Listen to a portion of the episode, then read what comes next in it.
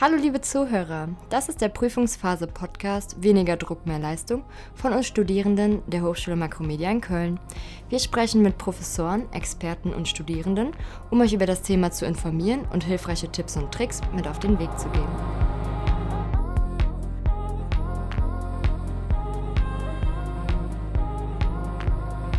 Hallo und herzlich willkommen zur zweiten Folge des Klausurenphase Podcast. Ich bin der Bob und heute habe ich Lisa Böhring zu Gast. Hallo.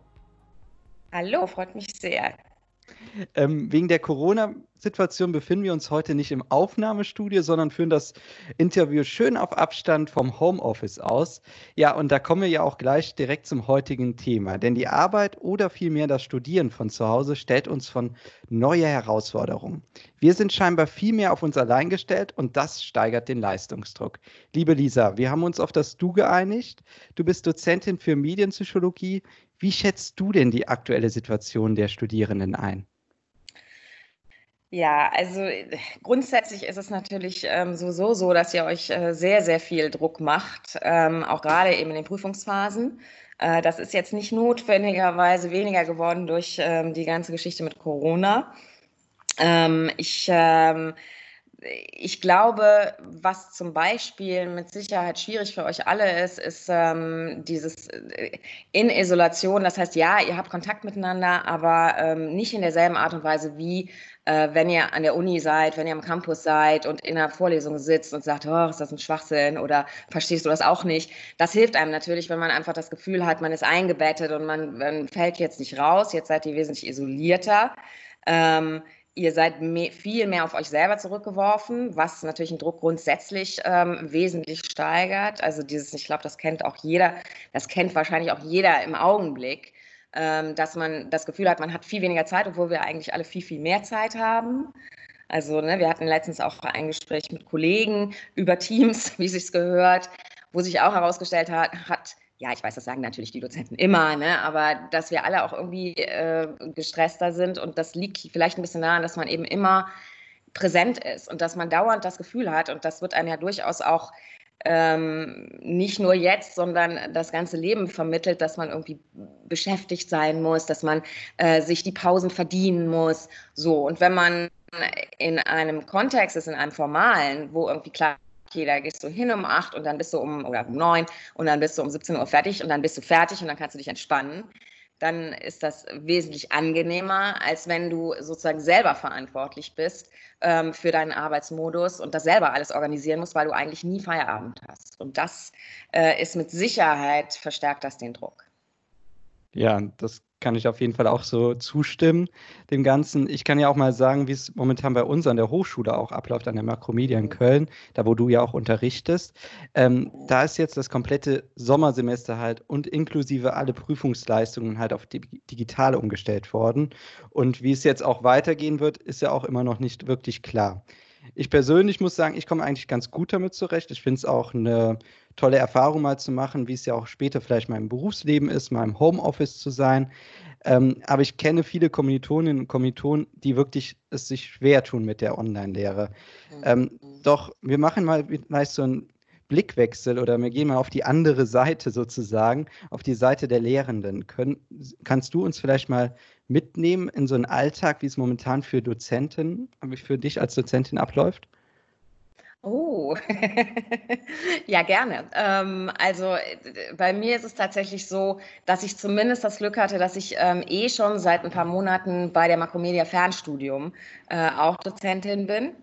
Das ist nur eine Stunde in der Woche, aber immerhin ähm, war ich schon so ein bisschen vertraut mit dem Kon Konzept und auch eben mit den Problemen. Denn das was für uns alle, glaube ich, am, am schwierigsten ist, ist, dass wir euch nicht sehen und dass wir ähm, quasi nur über Stimme irgendwie euch motivieren müssen also Stimme und vielleicht ein bisschen, ne, ein bisschen ähm, Mimik und Gestik, soweit das halt geht über die Kamera.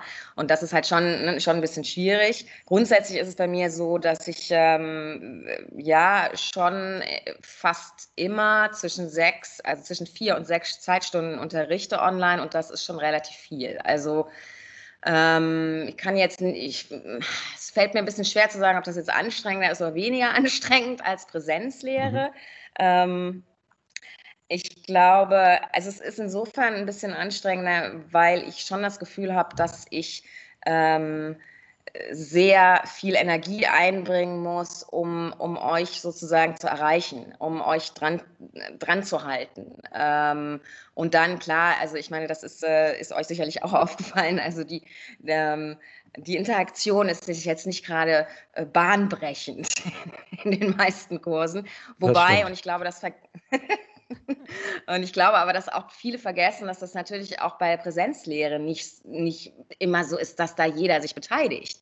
Aber es ist halt so, dass man jeden sieht und dadurch kann man sehen, ob die Leute trotzdem dabei sind. Und das können wir halt jetzt nicht sehen. Ne? Es kann halt gut sein, dass irgendwie von ne, hier in unserem ähm, Medien- und Sozialpsychologie-Kurs, dass von den 14 Leuten irgendwie zwölf Leute, weiß ich was, Fernsehen gucken und nur Dinge anhaben und eben ne, drei Leute irgendwie aktiv mitmachen. Auf der anderen Seite muss ich sagen, ist, was halt positiv ist für mich, äh, ich finde schon, dass mein Unterricht fokussierter ist, weil ich eben nicht, auch ich nicht abgelenkt bin. Also im Sinne von, ne, ich gucke halt nicht, ob ihr irgendwie am Handy seid oder ähm, was draußen vor der Tür passiert oder sonst irgendwelche Dinge, sondern ich konzentriere mich eben vollständig auf die Stunde ähm, was ich durchaus positiv finde. Also ne, ich hatte jetzt, äh, ich fand es am Anfang ein bisschen schwierig, mittlerweile finde ich es ganz gut und wir sind uns eigentlich auch alle einig, dass das Einzige, was ähm, oder das, was wichtig ist in diesen Stunden, ist, in diesen Online-Stunden, ist eine gewisse Dynamik. Also das heißt, man muss ab und zu mal das Format wechseln ähm, ne, von was, ne, was wir ja auch äh, versuchen zu machen. Bei mir ist es jetzt relativ läppsch, weil ich halt einfach nicht so besonders toll mit Technik umgehen kann. Aber ne, das reicht dann schon, wenn man einfach einmal irgendwie sich ein Video anguckt und, ne, und dann mal aus dem Raum geht und wieder zurück und, und ab und zu mal irgendwie was sagt und Beispiele so. Also dieses, ne, das ist natürlich für jeden, der dann gewöhnt ist an die äh, PowerPoint-Karaoke, ist das nicht so eine gute Zeit. Also vor allem natürlich für euch. Aber also, ne, weil da muss man jetzt schon ein bisschen ran und sich auch ein paar Sachen überlegen, die man machen kann. Und äh, dadurch ist es ein bisschen, also äh, ich glaube, das empfinden die meisten, es ist etwas zeitintensiver in der Vorbereitung, aber also ich fand es jetzt schon, schon schön, weil es einfach nochmal so einen Push gibt, wo man sagt, okay, jetzt, ne, ich habe das jetzt äh, bei euch nicht so, weil das tatsächlich das erste Mal ist, dass ich den Kurs gebe, aber ich mache auch wissenschaftliches Arbeiten und das ist halt so ein Kurs, den habe ich schon so viele Male gegeben. Da machst du jetzt, da veränderst du nicht mehr so wahnsinnig viel, wenn du nicht musst.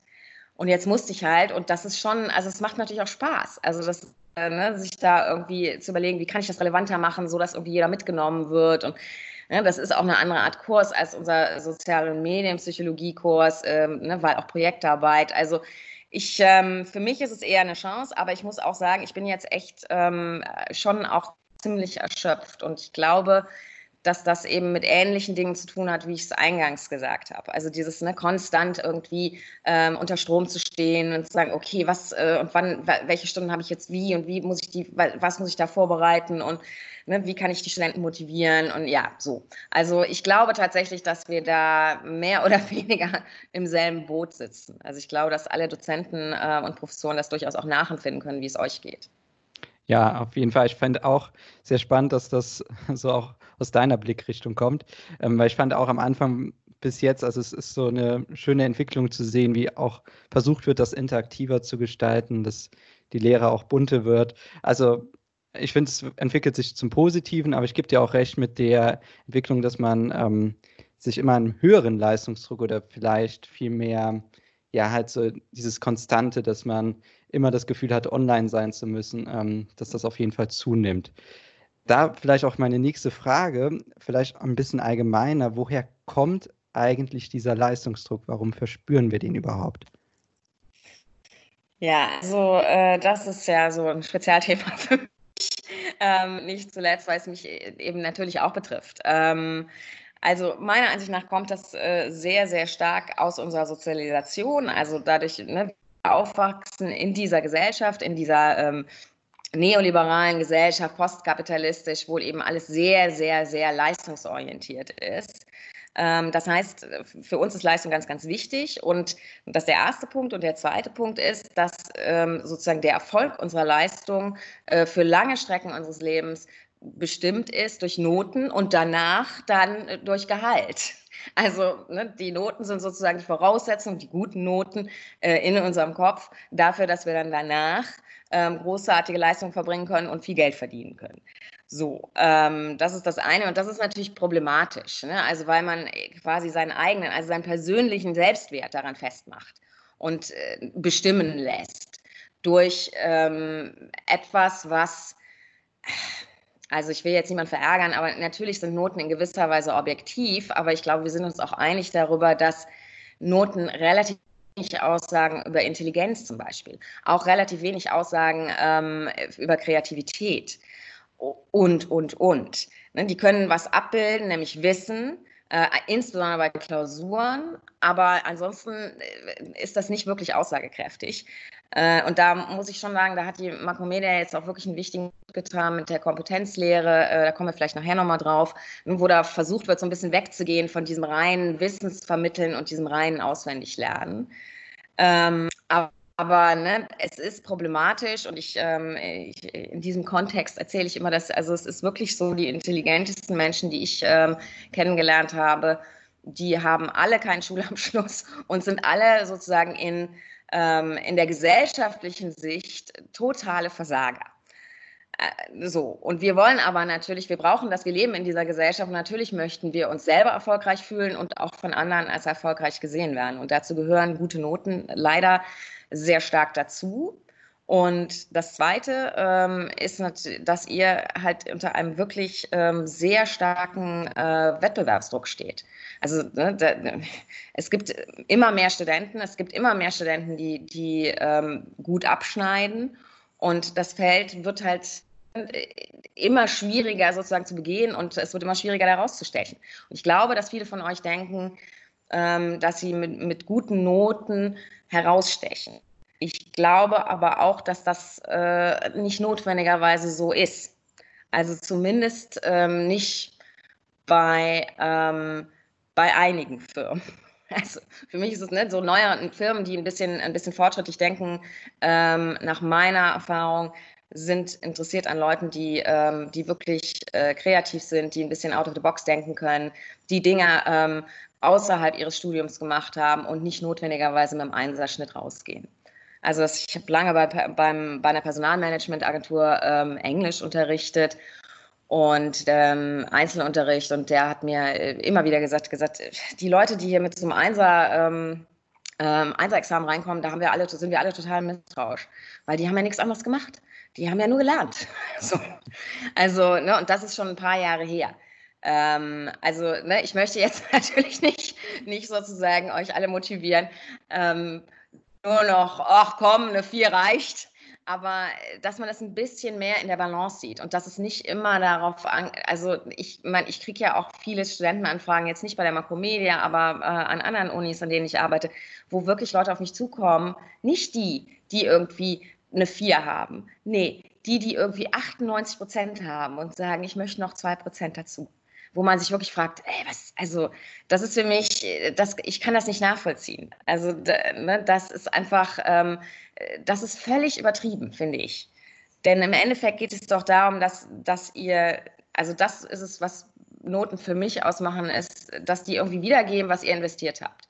Und ähm, äh, ne, so, und deswegen so zwei Prozent, das ist für mich echt schwer zu verstehen, wenn du eh schon, ne, wenn du, wenn du halt schon eine 1E hast was macht das für einen Unterschied? Aber das ist äh, eben so, ein über, so eine über ehrgeizige Einstellung, die für meiner Ansicht nach die ähm, uns einfach eingeimpft wird, immer wieder und jeden Tag und du musst erfolgreich sein und du musst äh, was leisten und ja, und das ist halt eines der mögliche, eine der Möglichkeiten, ähm, das zu bemessen. Denn Erfolg ist halt relativ schwer zu definieren und zu bemessen eigentlich.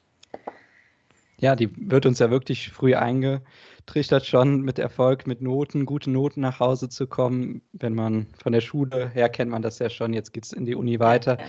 Da natürlich so einen Wandel hinzubekommen, ist ähm, auf jeden Fall ein richtiger Schritt. Wie geht denn die Makromedia da vor? Was ist nochmal die kom kompetenzorientierte Lehre?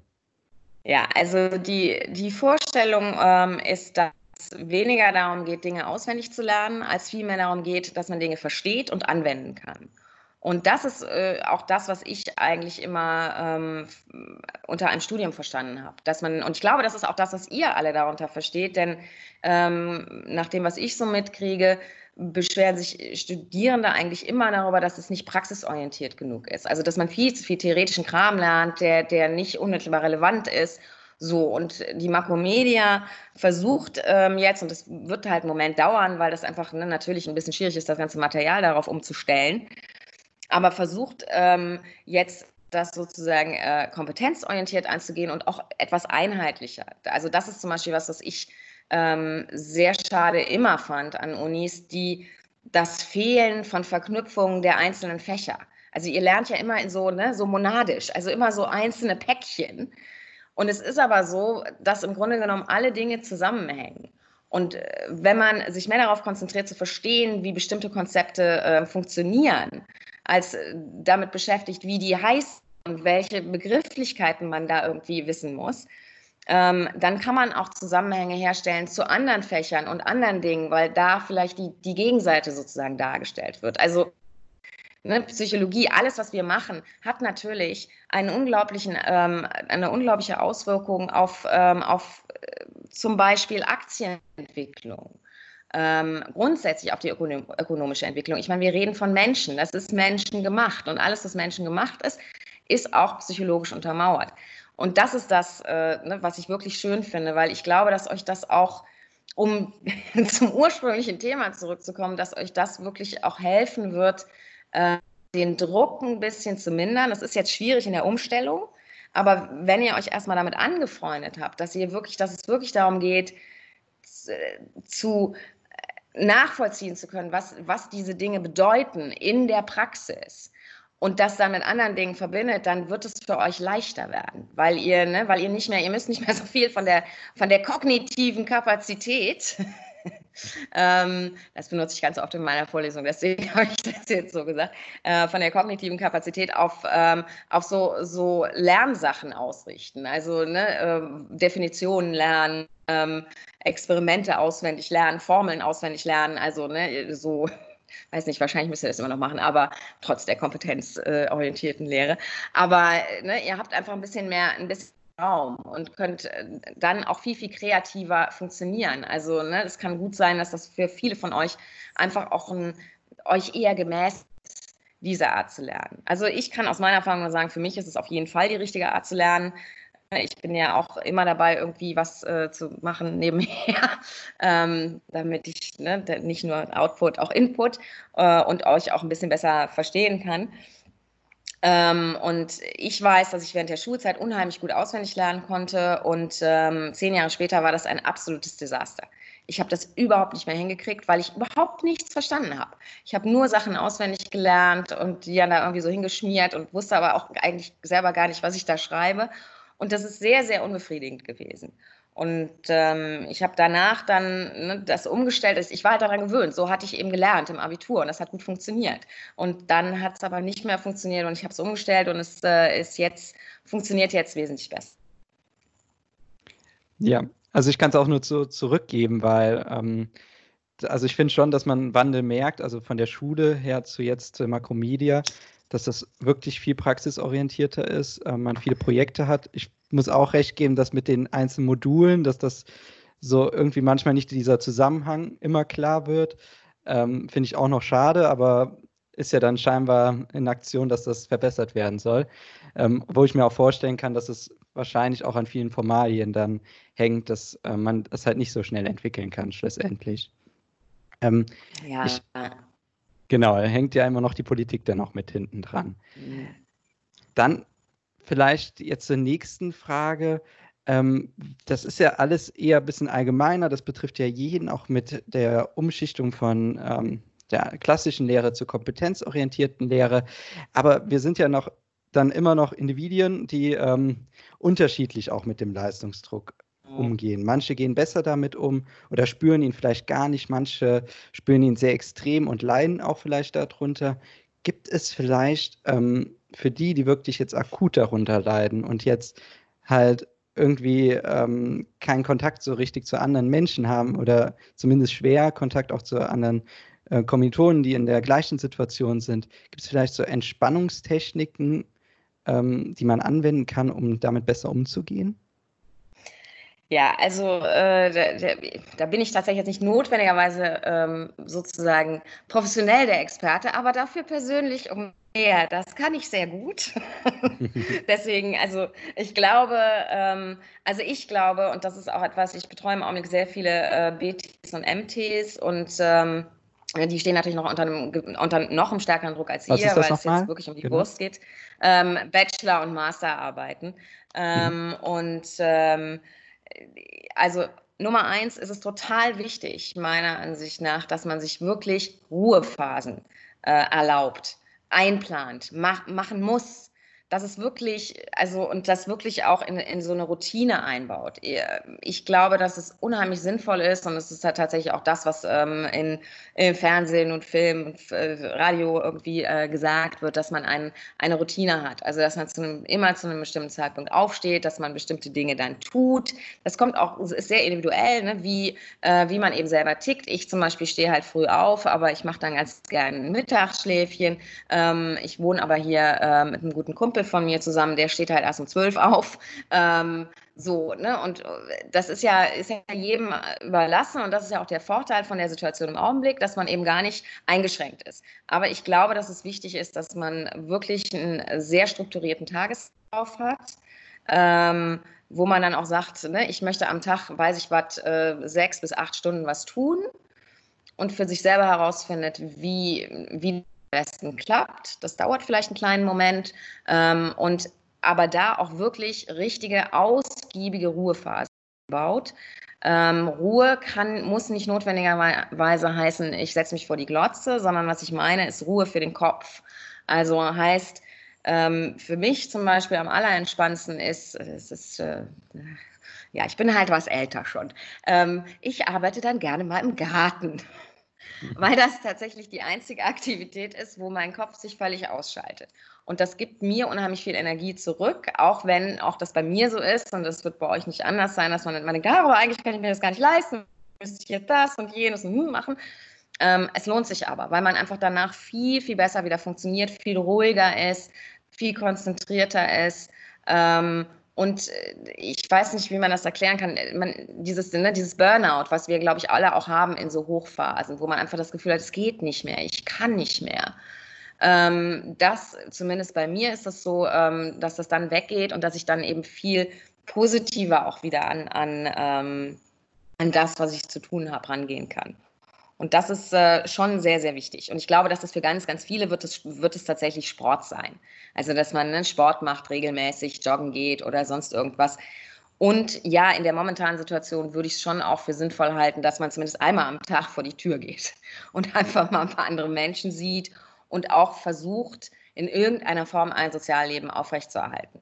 Also, ne, ich, ähm, ihr habt ja da im Grunde genommen, seid ihr da ja viel besser aufgestellt als meine Generation weil ihr dann ne, mit sozialen Netzwerken viel eher vertraut seid, ähm, dass man dann schon auch wirklich versucht, in Kontakt zu bleiben und, und sich auszutauschen nach wie vor. Ich könnte mir vorstellen, dass ihr auch schon äh, virtuelle Lernen und sowas habt. Also ich denke, dass das wirklich hilft. Ähm, ich glaube, dass es immer hilft, wenn man mit anderen zusammen ist, die einem klar machen, du bist nicht alleine mit dem Stress, du bist nicht alleine mit deinen Problemen. Äh, wir haben das alle und wir versuchen jetzt gemeinsam das irgendwie zu lösen. Und ne, häufig ist es halt in Lerngruppen auch so, dass dann irgendwer etwas versteht und jemand anderer versteht was anderes und dann kann man sich halt unheimlich gut auch austauschen und demzufolge ist es auch effektiv.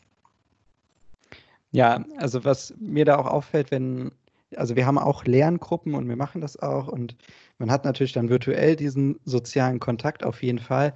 Nur ich finde irgendwie ist das halt nicht wirklich ein Ersatz dafür für den echten mhm. Kontakt. Also es ist immer noch was anderes.